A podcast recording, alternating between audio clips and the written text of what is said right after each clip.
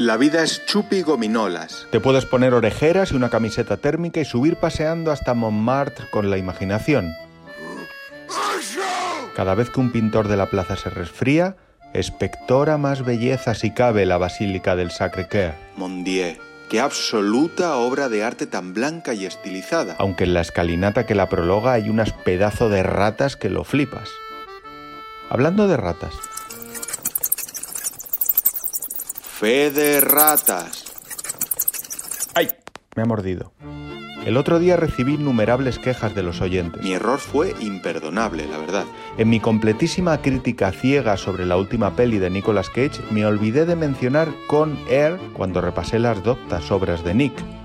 Dios, qué frikis sois los culturetas. Es que me parto la caja, hombre. Es imposible no quereros. Justo antes de mi desliz, el prócer Amón se atrevió a decir en las ondas que a su juicio era incomparable la obra de Mahler con la de Shakira. Hombre, por supuesto, Amón. Tenga en cuenta, licenciado, que solo en su último trabajo, La Astra de Barranquilla nos ha dejado ya Te felicito, Te felicito que bien actúas. Copa vacía,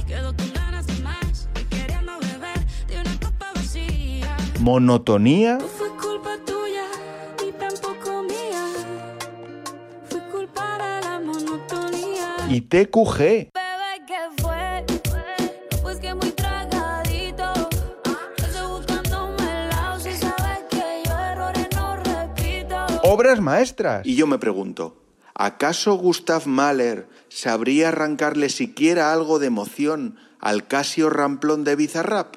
Yo creo que no. Veamos. Radio experimental. Adelante.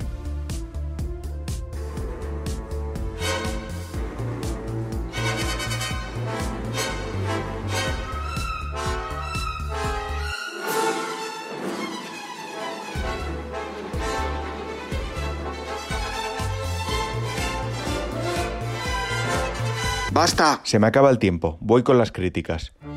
1. Me he reconciliado con lo último de Muñoz Molina. Me ha conmovido la sutileza de tu última novela en Seix Barral, Antonio. Antonio. No te veré morir es una novela sobre el poder de la memoria y del olvido, la lealtad y la traición, los estragos del tiempo y la obstinación del amor y sus espejismos.